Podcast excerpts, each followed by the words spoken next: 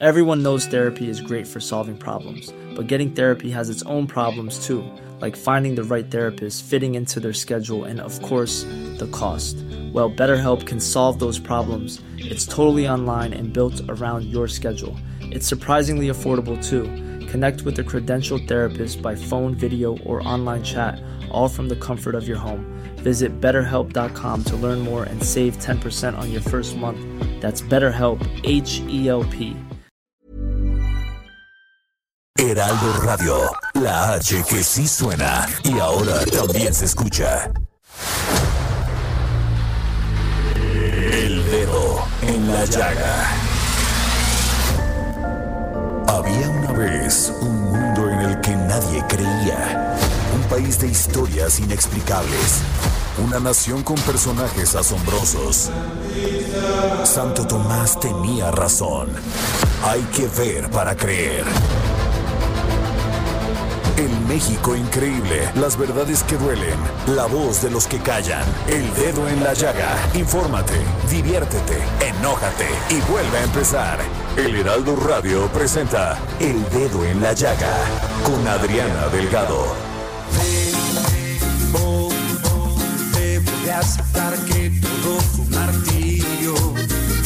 Estar contigo.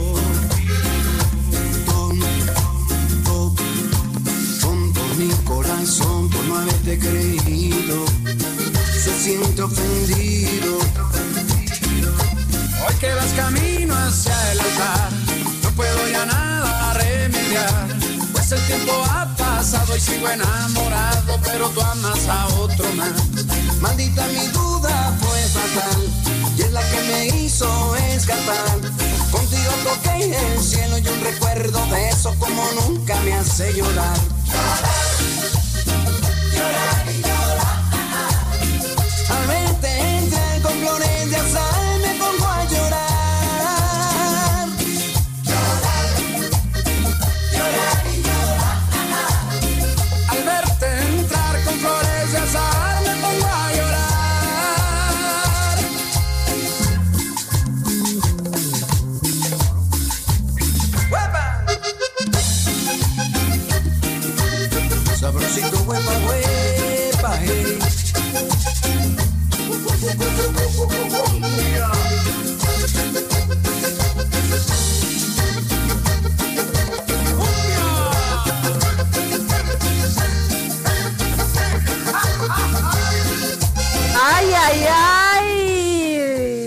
Oye, es que nosotros hemos estado en el modo cumbia desde el lunes. Fantástico. O sea, ¿y qué tal esta canción de llorar del grupo Los Socios del Ritmo?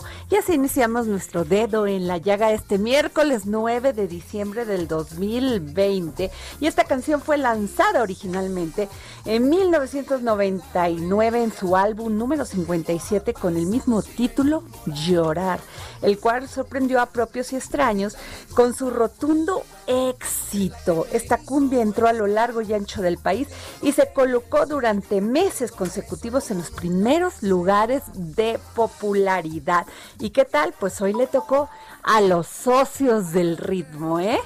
¿Cómo vas, Samuel Vaya, Prieto? Bailando, además, porque además ya es un ambiente previo a la fiesta, ¿no? Así es, y bueno, fíjate que este en Spotify les ha ido, me, me está pasando estos datos. En 2018 sacaron Llorar con Ale- Alexander Hacha. Sí, esta es con Alexander Hacha, ¿no? A ver, déjenme escucharlo.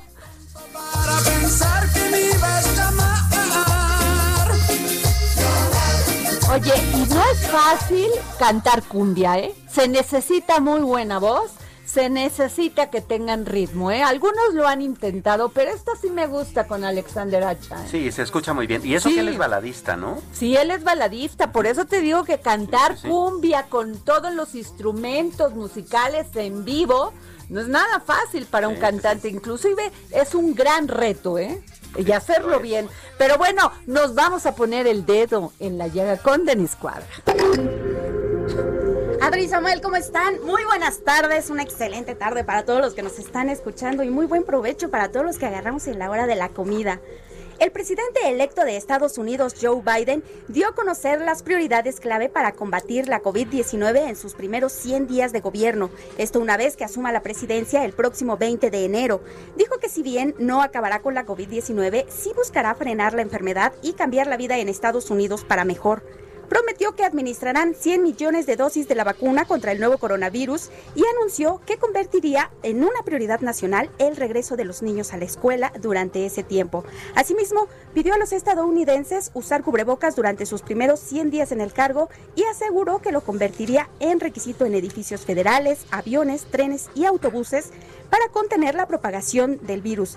Hay que recordar que al día de hoy Estados Unidos registra 1.193.255 contagios y 286.189 fallecimientos. O sea, lo va a ver, lo va a volver obligatorio, ¿eh? O sea, nada de que no, no se lo ponga, eh, no la sana distancia, mi doctor me dijo que no lo use, pues no.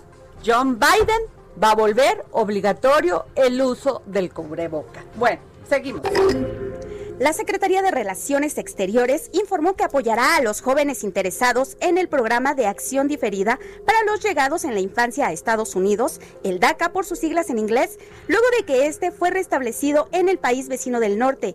A través de un comunicado dio a conocer que la red consular en el país norteamericano está lista para aquellos jóvenes que requieran asistencia con el reforzamiento de los sistemas de expedición de documentos de identidad u otros apoyos. Esto con el objetivo de que cada vez más mexicanos se vean beneficiados por esa estrategia. Lo anterior, luego de que el pasado 4 de diciembre un juez federal de Nueva York ordenara al gobierno de Estados Unidos reinstaurar por completo el DACA y continuar con su funcionamiento bajo los mismos términos que lo regían hasta antes del 5 de septiembre de 2017.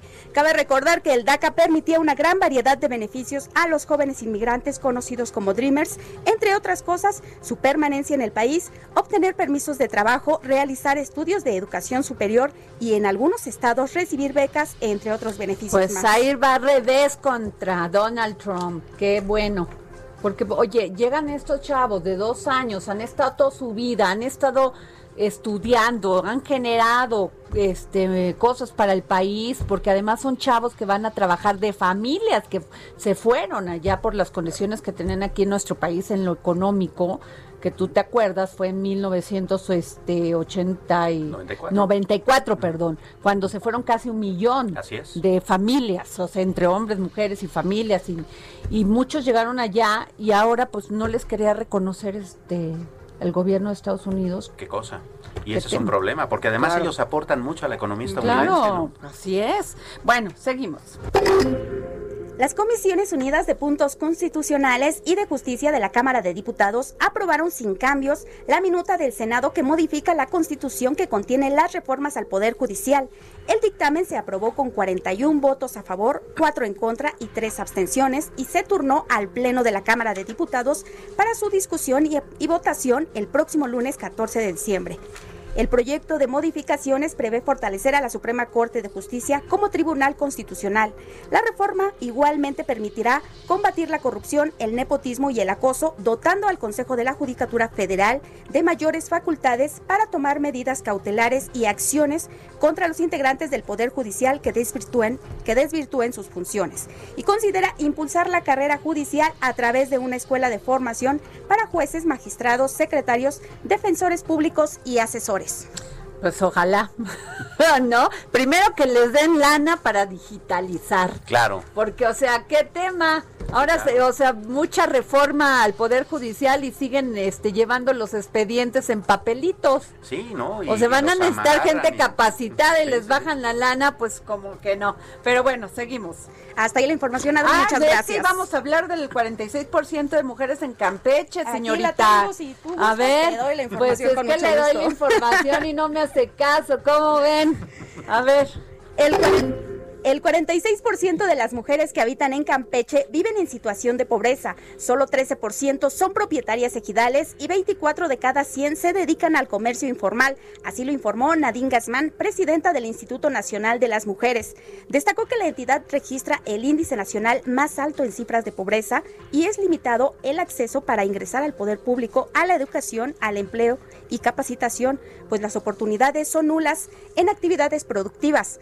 Además, expuso que las mujeres son las que menos acceso tienen a trabajos formales y cuando lo obtienen reciben solo dos salarios mínimos, lo que resulta insuficiente para satisfacer sus necesidades básicas o las de sus familias. Además, el 24% son comerciantes informales que a menudo carecen de protección laboral y a trabajar y al trabajar diario por salarios más bajos en condiciones inseguras las pone también en riesgo de sufrir violencia. Oye, pues nosotros estábamos buscando a Nadine Gassman, ¿no? Para, para que nos de y mujeres, porque pues es un tema vital y no nos contestó. Ay, Dios mío, pues y nadie que contesta ahí en Mujeres. Qué barbaridad que no tengan un voz, una vocera para estos temas que realmente son importantes para las mujeres. Como que el 46% de las mujeres en Campeche están en pobreza? ¿Qué cosa? O sea, y no te contesta el gobierno para decirte cómo van a hacerle, Samuel. da coraje, o sea, ¿qué parte no han entendido que las mujeres están saliendo a la calle para discutir, o sea, y debatir sobre temas que nos aquejan todos los días como la violencia, como este tema de desigualdad. Y no hay nadie que nos conteste. No hay manera no, de No hay manera, no hay manera. Pero bueno, este Samuel, un tema muy importante el tema de las afores. Fíjate que sí, eh, hay toda una discusión con respecto a qué debería suceder con eh, el ahorro para el retiro y la reforma, bueno, que además ha sido calificada por el secretario de Hacienda como tal vez la más importante en materia financiera en este sexenio, eh, menciona entre otros argumentos, por ejemplo, que el ahorro para el retiro es demasiado poco, es de 6.5% del salario y buscan incrementarlo a 15% y que sean más bien los patrones quienes lo cubran, lo cual, bueno, esta discusión y puede ser interesante interesante. Pero entonces todo ese dinero que va a dar a las Afores eh, tiene un problema. Las Afores en este momento solamente son 10 y hay que recordar que llegaron a ser bastantes más. El mercado es muy competido. Eh, trabajar en una Afore es como picar piedra porque es cuenta, más cuenta, más cuenta, más cuenta individual, ¿no? No es como, por ejemplo, una casa de bolsa en donde un solo eh, cuenta viente te entrega millones de pesos, ¿no? el ahorro este, modesto de cada uno de los trabajadores es el que va formando todo este asunto. Bueno, eh, tan es así que el mercado se ha, complicado tanto que solamente quedan 10 afores y si esta reforma eh, a, nivel de lo que tiene que ver con las comisiones llegase a, aplicarse, pues entonces estaría todavía en mayor riesgo el mercado porque las afores más pequeñas no podrían soportar una comisión como la que se eh, establece en la iniciativa de, cambio de la ley. Ellos se prevén un cambio de, a 0.5 por 0.54% de del ahorro anual total eh, de, cada una de las cuentas y ese es un promedio aritmético tomado de otros países de, de, la infraestructura de pensiones de Estados Unidos, de Colombia y Chile, pero ninguno de esos países tiene la circunstancia económica nuestra, cada uno tiene una particularidad. Claro. ¿No? Eh, las Afores en este momento tampoco están cobrando comisiones pues por su libre albedrío, o sea, ellas no lo establecen. Cada año la Comisión Nacional del Sistema de Oro para el Retiro, la CONSAR, les autoriza ¿no? Entonces significa, no significa que ellas estén cobrando y se estén haciendo multimillonarias en ese asunto. Eh, para este año, por ejemplo, las comisiones fluctúan entre el 0.88 y el 0.98%. El promedio entonces es de 0.92 autorizado por la por la CONSAR y ni siquiera la, la Afore más barata, que es la de los trabajadores del Estado, el pensionista, llega a esta comisión que, que están buscando la iniciativa. En este momento, pensionista está cobrando 0.79%. Entonces, el mercado tiene mucho que ver con ello porque también hay que considerar otra cuestión. No solamente tienes que ver cuánto te están cobrando por administrar tus ahorros, también tienes que ver cuánto rendimiento te dan.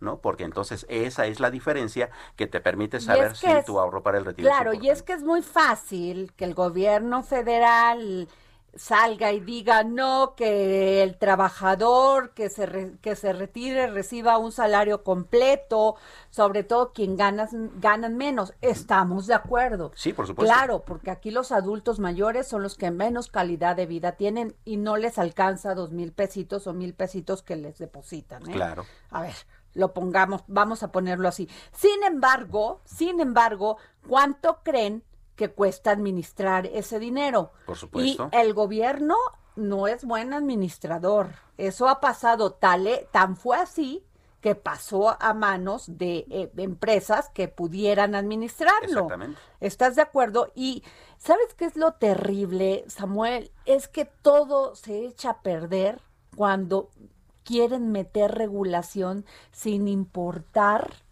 sin importar lo que lleva, lo que va atrás de estos temas, como es la administración en el caso de las afores y que además este hay, no haya competencia. Así es. Y también que en muchos casos en el pasado pues se formaban este se formaban los oligopolios porque además te voy a decir una cosa en, aun cuando abrieron la competencia muchas de estas este Afores. pues, afores pues no dejaban la libre competencia porque se no dejaban que su trabajador si decía yo no quiero que tú me la administres mejor me voy a ir a otro lado hacían trucos y malabares para que la persona no pudiera tener la libertad de tomar esa decisión. Sí, claro, y ese es justamente lo que sucedería curiosamente si se aprueba esta iniciativa como está planteada, porque al final del día eh, volverían los monopolios considerando que las afores pequeñas no sobrevivirían a un golpe de ese o sea, tamaño. seguiría- financiero muy seguirían los grandes manejando el gran dinero. Pues Así sí. es. Y entonces eso pues sería realmente contrario al espíritu que quieren lograr. Ahora, el asunto de, de los ingresos de los trabajadores, te decía, también tiene que ver con, ah, revisa tu afore cada, cada tres meses que te llega tu estado de cuenta, a cada uno de nosotros, ahí dice cuánto nos está dando nuestra afore y de hecho por ley y por reglamento no solamente están eh, obligados a decirte cuánto te están dando, sino cuántos te están dando en función de otras afores, ¿no? Mucha gente ni sabe cómo revisar el tema de sus afores. O sea, es. mucha gente ni sabe si lo recibe o no lo recibe. A ver, cuéntanos, ¿cómo se pueden dar cuenta de esto? Bueno, la Afore está eh, obligada a enviarlo por lo menos tres veces cada año Ajá. este, a, a tu domicilio o si tú estás ya dado de alta en el sistema interno de la Afore a nivel electrónico, pues te tiene que llegar vía correo electrónico o a través de la, de la Afore. Y en ese estado de cuenta ellos te dividen cuánto es eh, para el asunto de tu, el ahorro para tu pensión y cuánto se destina para el otro ahorro que es el de, el de tu vivienda. Y al final del día, si tú no lo utilizaste a lo largo de tu vida laboral, pues puedes integrar ambos y mantener una eh, pensión un poco más alta. La meta, sin embargo, todavía sigue siendo eh, como muy... eh, complicada de lograr. ¿Por qué? En este momento, el promedio de, suel, de, de pensión que podría recibir un trabajador promedio después de jubilarse sería de únicamente el 30% de sus ingresos y el tope, digamos, eh, quien lo logra muy bien alcanza a tener tal vez el 70%. O sea, el, el hecho de que un trabajador en este momento reciba el mismo sueldo eh, que tenía antes de, retirarse todavía sigue, sigue siendo ilusoro, pero posible. Sin embargo, estas restricciones lo único que harían es que la competencia en el mercado no permitiría que se lograra ese objetivo. Y ese es justamente el problema, que estamos hablando de un asunto de demasiada regulación que inhibe el libre mercado y el libre mercado es lo que nos da justamente la calidad en los servicios. Pues es que efectivamente, o sea, ese es el, el tema. Pero este, aquí lo que me preocupa es que va a, va a acabar en la mano de los diputados, Así que es. muchos ni entienden esto, porque nunca han sido empresarios. Sí. ¿O no es así, Samuel? O Sí, sea, sí es cierto. El Y tema, además- o sea, toman decisiones meramente populares, o sea, y, y no toman en función de que para que todo funcione tiene que haber empresarios, tiene que haber empleados, tiene que haber este Ahorro. pues ahorro, tiene que haber libre competencia. Por supuesto. Y además eh, se requiere un buen debate, una, una buena discusión justamente con eh, asesores, con especialistas, con las mismas afores que están involucradas Pues ya en el viste asunto. lo que pasó con el outsourcing. Así es. O sea, la verdad, enfrascaron al, al presidente este, en temas de que ya se acabe el outsourcing, espéreme, no es tan fácil, tan fácil. porque muchas personas, incluso muchas personas que tienen el, el- este sistema del outsourcing, están contratados así, también reciben los beneficios de la ley. Sí, por O supuesto. sea, no es cierto que los desprotegen. No, en nada. muchos casos sí, qué bueno que se pueda remediar eso, qué bueno. Pero ya viste en la discusión, pues lo aplazaron hasta el próximo año. Pues sí, al final del día mm, terminó siendo un balazo en el pie, ¿no? Porque después de toda esa rimbombancia en el Congreso tuvieron que recular y, y decir, bueno, es que hay que tomar en cuenta al sector productivo para poder tomar una decisión tan importante, ¿no? Y lo mismo pasa con las afores.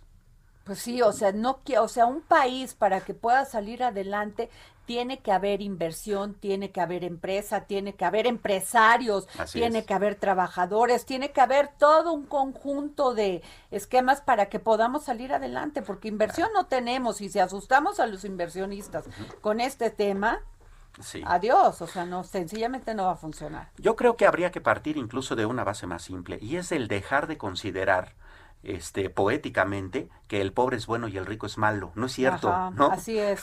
no es cierto. De hecho, los inversionistas, los empresarios son importantes porque la empresa es la célula por excelencia generadora de riqueza en toda sociedad. sí, claro, así de sencillo. Pues esto va a ser un tema. Ojalá haya un debate de altura en el tema de la FORE y que también se entienda que estas administradoras pues requieren requieren también gastar en precisamente tener una administración de calidad. Así es. ¿No? Y eso es justamente lo que se borraría si limitaran las, si limitaran las comisiones, porque ya no habría servicios, no habría competencia, no habría de qué preocuparse para ellos y sí mucho para los trabajadores. No, y además está bien la competencia, o sea, es que quitar la competencia regulando, metiendo impuestos, generando condiciones que hagan que el empresario diga, no, mejor, bueno, ¿cuántos, em, ¿cuántos empleos se perdieron este año? Entiendo que no es un tema del país, es un tema mundial, el tema de la pandemia, pero ¿cuántas empresas, cuántos restaurantes, este, creo que más de 10 mil restaurantes cerraron? Eso es pérdida de empleo. ¿Qué vas a hacer con esas personas que ahora están en la calle sin trabajo? Pues ¿Les vas a dar mil pesos nomás para que sobrevivan? ¿Cuánto les va a alcanzar si tenían que pagar teléfono, tenían que pagar renta, tenían que pagar su comida. Claro. O sea, ¿Y la de ¿tú crees que les va a alcanzar? Claro. Por eso tenemos que tener inversión en, la, en iniciativa privada, o sea, tiene que haber inversión, porque si no esto no va a funcionar. El gobierno no se puede hacer cargo de todos los de toda la los empleos. No, no hay manera. Porque además, fíjate que uno de los eh, datos bien bien fuertes que eh, eh, liberó el, el INEGI en días pasados es que de los 4.5 millones de pequeñas, micro y medianas empresas que había en este país, un millón un millón quebraron. Es decir, el 20% de toda la eh, economía de micro, pequeñas y medianas empresas se fue, desapareció, se difuminó. Eh, significa demasiados empleos. Y significa, por ejemplo, que apoyos como aquellos de los 25 mil pesos para que salgas adelante fueron insuficientes. Pues y eso demostraría entonces que el gobierno tenemos seis meses de pandemia. ¿Cuánto, desde cuándo cerramos los negocios? Desde marzo. Bueno, a ver Dime cómo va a sobrevivir una empresa. Claro, que, además se quedó con, la, se quedó con la luz que pagar, se, se quedó con muchas deudas porque pues y siguió corriendo y los que te rentaban el local pues no te dicen, ¿sabe qué? No le voy a cobrar por la pandemia. Claro. O a los que les debías materia prima. Claro y todo lo que se y deja los trabajos porque muchos tuviste que seguir pagando porque no sabías hasta dónde iba a llegar así es entonces, el tema no es un tema que hay que dejar a la, a la, superficialidad. Yo creo que hay que debatirlo, hay que llegar a acuerdos con estas administradoras, pero tampoco que las afecten, que no den este servicios de calidad. Sí, claro, y eso es bien importante porque ahorita lo que menos necesitamos es restringir la economía, al contrario, necesitamos hacerla que avance porque necesitamos volver a crecer y eso urge. Oye, pero eh, hoy estaba leyendo una entrevista de este banco Berkeley que dice que podemos salir adelante, que, que las reservas pues, no se tocaron. Con todo esto que había, ¿te acuerdas? Que te mandé una nota donde decía que este que las reservas querían como en una reunión que se llevó en la Secretaría de Comunicaciones y Transportes, me cuentan, no, no es cierto, en la de energía, que a ver, ¿por qué no tocamos lo de las reservas para salvar a para salvar a Pemex, o sea, perdón, pero eso no. ¿Cómo la ves? No, no, pero para nada. O sea, no puedes invertir tus reservas, tus ahorros en algo que puede perderse. eso es imposible. Nosotros como personas no lo hacemos. ¿Por qué lo haría el país? Así es, así de sencillo. Oye, Samuel, pues bueno, pues esperemos que este sea un gran debate y que no vaya a salir y este como el tema del outsourcing, que lleguen los empresarios y que le digan, Oiga, presidente, yo creo que antes de decirlo, mejor lo platicamos, ¿no? Sí, claro. Y como debería ser desde un Como debería de ser para evitarnos todos estos dimes y diretes en los medios de comunicación, que además afectan la imagen de México con los inversionistas. Exactamente. En fin, bueno, nos vamos a un corte y regresamos.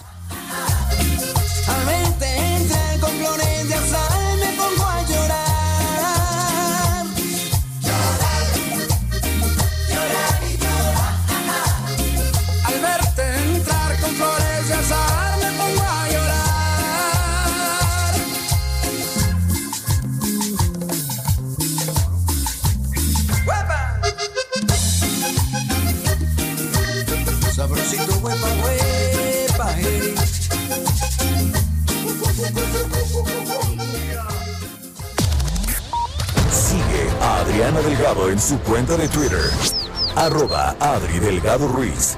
Además, te invitamos a enviar tus opiniones y comentarios en texto o por mensaje de audio a través de WhatsApp al 55 2544 3334.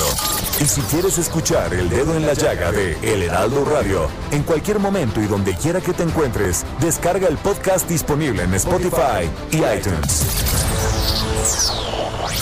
Heraldo Radio. La HCL se comparte, se ve y ahora también se escucha.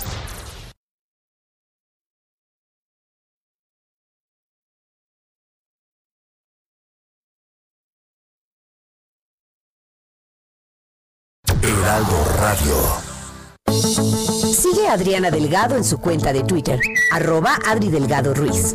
Además, te invitamos a enviar tus opiniones y comentarios en texto o por mensaje de audio a través del WhatsApp al 55 25 44 33 34. Y si quieres escuchar El Dedo en la Llaga del Heraldo Radio en cualquier momento y donde quiera que te encuentres, descarga el podcast disponible en Spotify y iTunes. Bueno, regresamos aquí al dedo en la llaga y ¿qué les digo?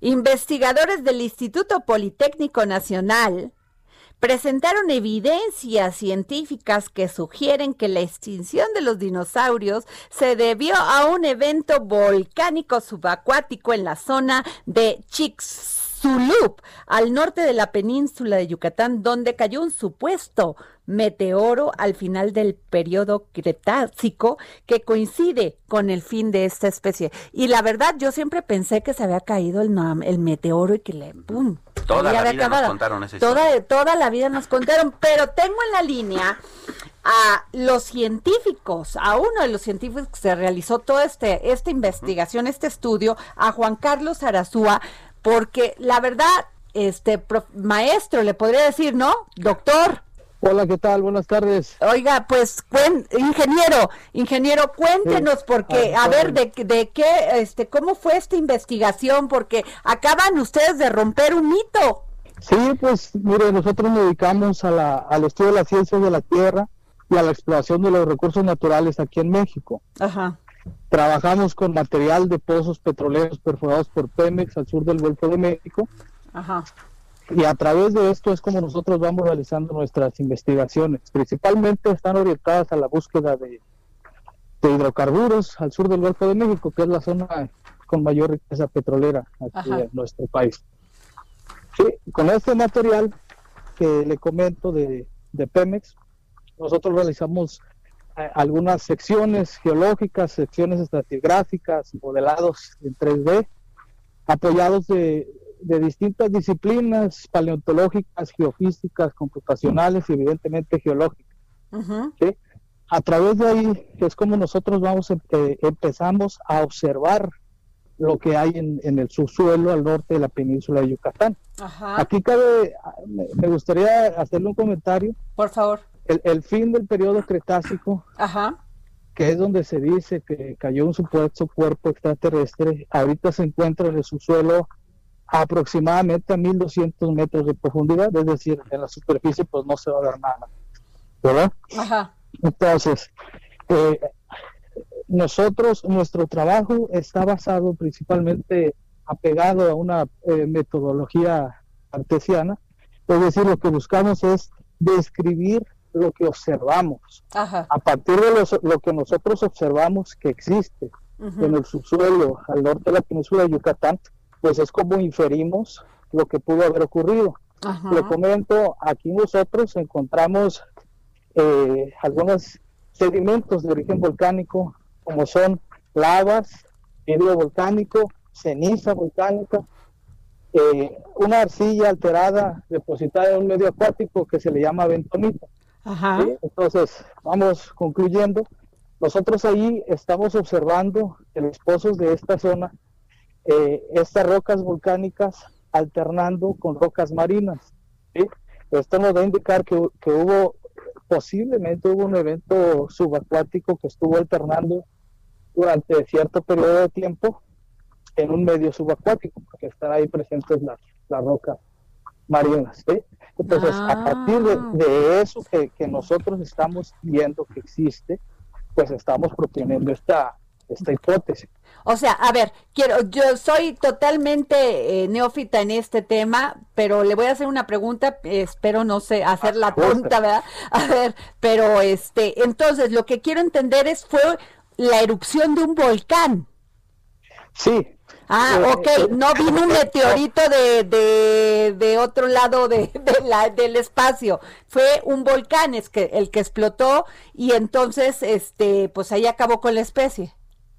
Pues mire, eh, en el artículo que nosotros publicamos, nosotros ahí, como le digo, describimos, presentamos las evidencias que nosotros observamos. Y ahí estamos observando nosotros distintos materiales volcánicos, sedimentos de origen volcánico, los tenemos bien identificados, a qué profundidad, eh, y, todo este tipo de cosas las tenemos bien, las expresamos claramente en el, en el artículo publicado, y sin embargo no vimos ningún vestigio relacionado con el impacto de, un meteorito o un cuerpo litológico extraterrestre.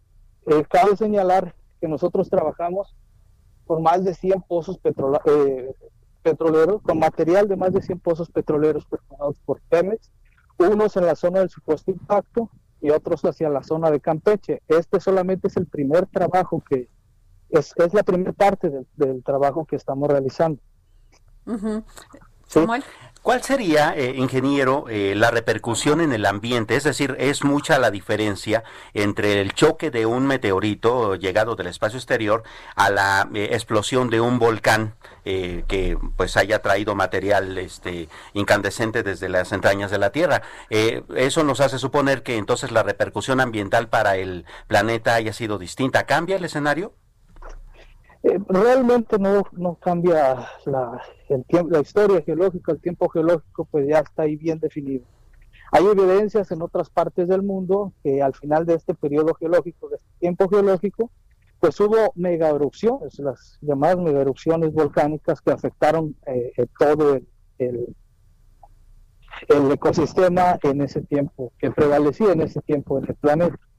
Entonces, aquí sí cabría replantear eh, seriamente la hipótesis del impacto de un meteorito, porque en estos pozos no nos están mostrando ninguna evidencia. No podemos forzar una idea que a lo mejor suene, eh, pero que se lo diga así, que a lo mejor suene bonita para, para una película, eh, no la podemos forzar, no podemos traer evidencia de, Italia y, y, quererla enlazar aquí con Yucatán.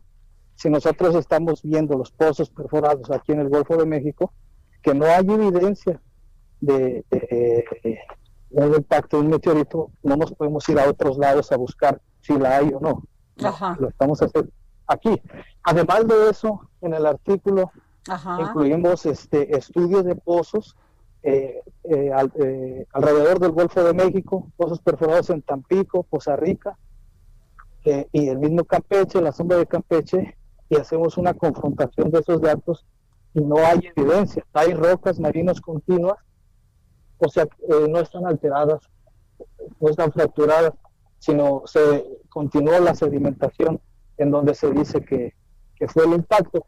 Y otro dato, la actividad volcánica en esa región, según los pozos petroleros por Pemex, observamos que empieza desde el, unos, un periodo antes, o sea, ya desde antes había actividad volcánica en, esa zona, en un periodo geológico antes, que se le llama la cima del Cretácico inferior. Wow. Eh, y eso extrapolándolo a, la, a, la, época moderna, este ingeniero, significaría que podría tal vez una explosión, eh, pues, si, es que se diese de esa magnitud, y lo, y lo sabemos porque, bueno, hay volcanes activos en el, en, debajo del océano, por ejemplo, en Hawái, ¿no? O sea, ¿podría volver a suceder una catástrofe de ese tipo? Pues, mire, las condiciones, eh, la edad del planeta en ese tiempo pues eran distintas pensar que va a ocurrir una cosa así, pues sería entrar en, suposiciones que no está ligado a, un sustento científico. Las condiciones ahorita son distintas, estamos en otra, en otra época. Nosotros ahí lo que expresamos es eh, específicamente el evento volcánico que se manifiesta ahí, que se puede observar. La evolución de las especies y otro tipo de, de cosas muchas veces se dan por desgaste que tienen los seres vivos llegan a un punto y ya no pueden continuar regenerándose. Eh, yo trabajo en la Escuela Superior de Ingeniería y Arquitectura, en el posgrado con el doctor Abelardo Franco quien es quien inició con este estudio. Él ha publicado cinco artículos referente a, al Chicxulub y este es el sexto en el que yo estoy participando. Este ingeniero, esta, este tema de estos erupción de los volcanes podría tener que ver algo también con este, eh, pues todas estas cuevas que han encontrado en, en de más de 347 kilómetros de largo que se le llama Zacactun. como sí.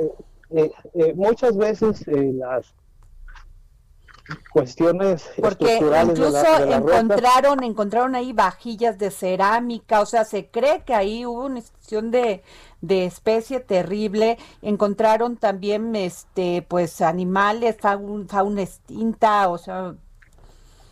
Eh, mire eh, poniéndonos en tiempo geológico hay que poner esto en contexto primero eh, las civilizaciones se remiten a miles de años y este evento estamos hablando de millones de años. Entonces, estamos muy distantes en el tiempo geológico. Eh, las cavernas, cavidades, por ejemplo, que están ahí en, la misma en la misma península de Yucatán, los llamados cenotes, a veces se quieren ligar con el, la forma que supuestamente tiene el cráter. Le repito, eh, eh, superficie no puede verse nada si es que existiera, porque eso está a 1200 metros de profundidad. Eh, los cenotes se cree eh, que, que, tienen la forma del supuesto cráter, sin embargo son rocas carbonatadas que con el, la, misma, la misma intemperie, erosión, salinidad, el correr del, del, agua las va erosionando y forma esas estructuras cársticas. Entonces obedece a otro tipo de, de cosas. Ajá. Pues qué interesante porque este pues estábamos con este mito y de dónde salió esto, este ingeniero? ¿De dónde pues salió que había sido un meteorito? Estamos pues, hablando eh, con el ingeniero Juan Carlos Zarazúa, uno de los investigadores que ponen en relevancia el tema de que la extinción de los dinosaurios se debió a un evento volcánico subacuático en la zona de Chicxulub, al norte de la península de Yucatán, y no por un meteorito. ¿De dónde viene esta teoría, ingeniero? Eh, pues mire, eh, esta teoría empezó más o menos en la década, la década de los 80, esta hipótesis, perdón, eh, donde algunos geofísicos de Pemex realizaron distintas técnicas, unos sondeos hacia el subsuelo y encontraron unas alteraciones, unas anomalías gravimétricas que se les llama, con forma semicircular. A, a, partir de ahí, con métodos directos, es como se empezó a, a creer y, y, se ligó a, la, a esta extinción que hubo al final del como vieron esa anomalía, repito, por un método directo y a partir de ahí, desde esa época, ha habido muchas investigaciones sobre el meteorito. Sin embargo, ninguna de ellas ha sido concluyente con, lo que se menciona.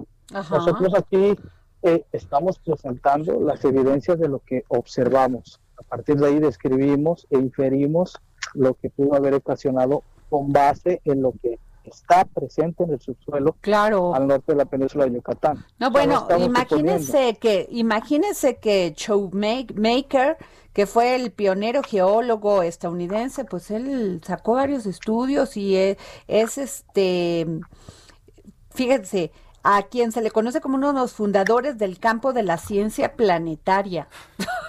¿Qué tal? O sea, pues muy interesante esto que nos dice, ingeniero, porque sí cambia mucho la historia que hemos tenido los, los, los mexicanos y sobre todo los yucatecos sobre qué pasó en su zona, ¿no? Así es.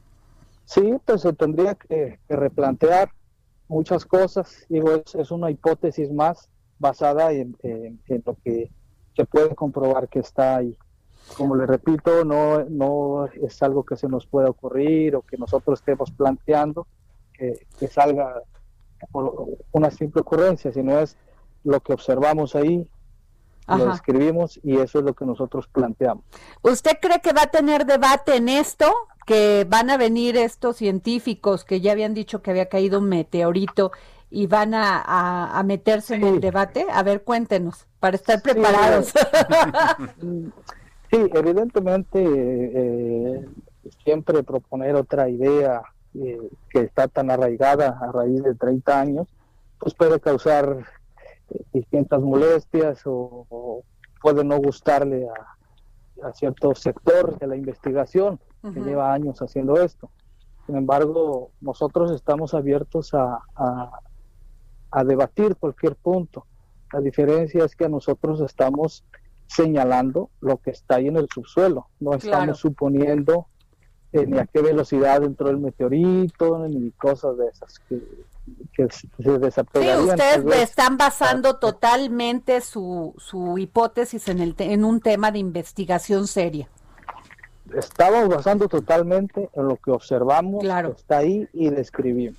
Muy bien. Eso pues, pues, muchas gracias. Dígame, dígame, ingeniero, por favor. No, sí, no, nada más para concluir. Obviamente, pues eh, eh, a veces eh, estos temas son muy ríspidos en el ámbito de la academia y claro. así, porque pues cada quien tiene sus ideas, ¿no? Claro. a veces es complicado, pero yo le agradezco mucho que nos haya permitido divulgar esta información. Claro.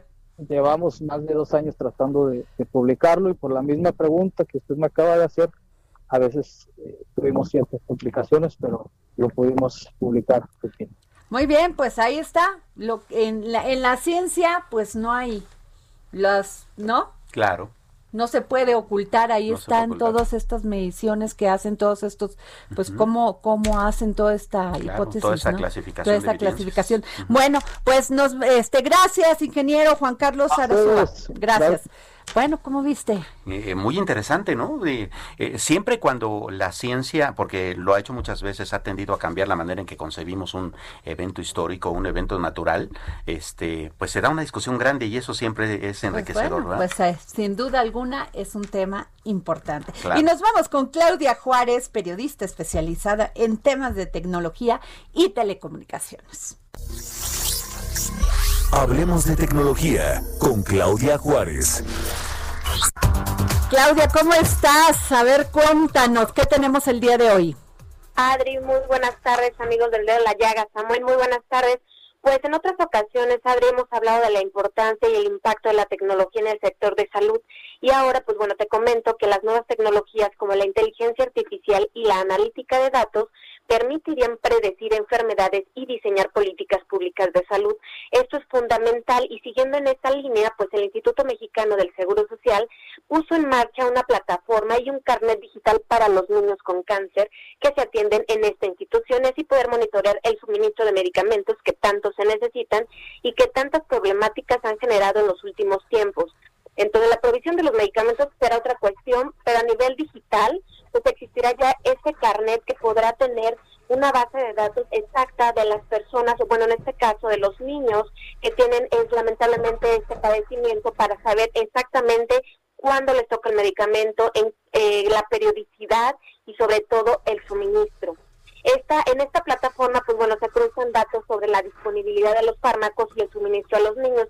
Y también en asuntos muy digitales existe otro registro que es el de los pacientes oncológicos que es una plataforma web en la que ya se han inscrito 928 de los 6.300 pacientes pediátricos oncológicos del IMSS. Como ves, el camino todavía es muy largo, sin embargo, me parece que es importante destacar el papel de la tecnología para tener datos muy precisos y poder dar seguimiento a este asunto. Pues eh, está bastante interesante considerando eh, esto que dices, pero eh, digo, ah, falta que haya medicamentos para empezar, ¿no? Pero esta cosa que decías, por ejemplo, con respecto a cómo se puede machar esta tecnología con la inteligencia artificial y con otra serie de tecnologías que permiten incluso adelantar la enfermedad, está interesante, ¿no? Sí, ya en otras ocasiones habíamos comentado que hay empresas multinacionales que se han dedicado a realizar eh, eh, pruebas, a realizar eh, dispositivos médicos que incluso con una sola de gota de sangre en dos horas te pueden predecir hasta 13 tipos de, de cáncer, perdón. Entonces allí te habla el papel tan importante de la tecnología y todo esto suena muy bien. Sin embargo, pues bueno, aquí en México estamos en aras o en camino de que pudiéramos tener en algún momento el expediente clínico electrónico que siguiendo en línea justo con el tema de la tecnología, pues bueno, debería ser parte de una política de inclusión digital universal en el país. Qué importante lo que estás hablando, porque la tecnología nos rebasó en todos los sentidos.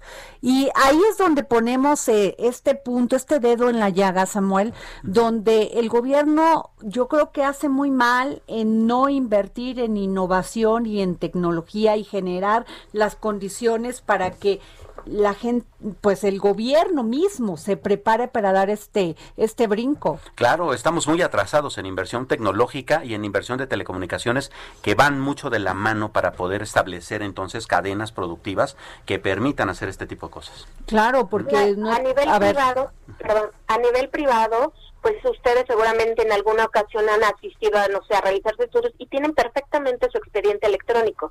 Sin embargo, en el sector público, pues en ocasiones o no aparece o hay hay como fugas de información y justo por eso sería tan importante tener este expediente clínico electrónico que entre otras cosas pues se perfila para recopilar cronológicamente los aspectos más relativos a la salud de un paciente incluso para recopilar información acerca almacenada de, de sus parientes, o sea, ver los padecimientos em, cronológicos o hereditarios que pudieran detectar una enfermedad en la persona que estaría eventualmente. El gobierno del distrito de la Ciudad de México puso que cuando entres a un restaurante tienes que poner tu código QR para decir cuál es, cómo te llamas y todo eso. Eso debió haber sido, eso debíamos haberlo hecho a la semana. Estados Unidos lo implementó, bueno, desde, desde enero inmediato, cuando ya tuvo esta información de cómo venía la pandemia. O sea, sí estamos verdaderamente atrasados. Y les quiero dar otra, una noticia, Claudia. La Comisión de Competencia de Estados Unidos y fiscales que representan a 48 estados y territorios del país presentaron una demanda contra Facebook el miércoles alegando que el gigante de las redes sociales abusó de su posición dominante con sus grandes adquisiciones para neutralizar a la competencia. En particular, las autoridades culpan a Facebook por las adquisiciones de la aplicación de Instagram. En el 2012 por mil millones de dólares y del, servicio, y del servicio de mensajería WhatsApp en 2014 por 22 mil millones de dólares. También critican las condiciones impuestas por Facebook a los desarrolladores de, software. ¿Cómo ves? Qué cosa. No, bueno, y aquí apenas pues vamos a poner impuestos. Porque está el debate de eso y yo nomás quiero que en un mundo como el que estamos de confinamiento, que además esto creo que no se va a acabar así como en este año ni en el próximo. Este el tema de la de la competencia pues es un tema, o sea, ahorita los niños necesitan de internet, todos necesitamos del internet, ya no podemos vivir sin él. Claro. Y además hay que revisar qué, qué es lo que realmente están viendo en el Internet. Por ejemplo, este asunto, ¿no? Sobre el dominio de las redes sociales, eh, las estrategias que utilizan. Bueno, ese se me hace que es media venganza de Trump, ¿eh? Porque Trump traía a este niño de, a este niño que tal, a este, al, al dueño, de, a este muchacho de Facebook, pero bueno, pero con los ojos puestos en él, ¿o no, Claudia? Claro, pero en Estados Unidos, Ari, si tú te acuerdas, eh, lo traen entre ceja y oreja los monopolios. En octubre pasado también habían presentado demanda contra Google, contra Amazon, contra Facebook, entonces ahí los traen puesto la mira y pues bueno, como tú dices, el Internet está por sobre todas las cosas. Y aquí en México, recordarás que hace un par de semanas... Pero yo, me pregunto una cosa en el tema de la libre competencia, ya nos vamos a ir, pero rápido, Clau. Eh, si estaba a la venta Instagram, y es y el señor tenía el dinero para comprarlo, entonces qué le iban a decir usted no, usted no puede. Claro. ¿Cómo? Pues en teoría no. Pero en teoría cómo? claro. ¿qué, o sea, qué tima. Sí, es una discusión bastante compleja. Bueno, este, Claudia, nos vemos, te mando un gran beso, cuídate mucho, nos vemos la próxima semana. Samuel, gracias por estar aquí. Nos vemos mañana y les dejo esta canción de los socios del ritmo.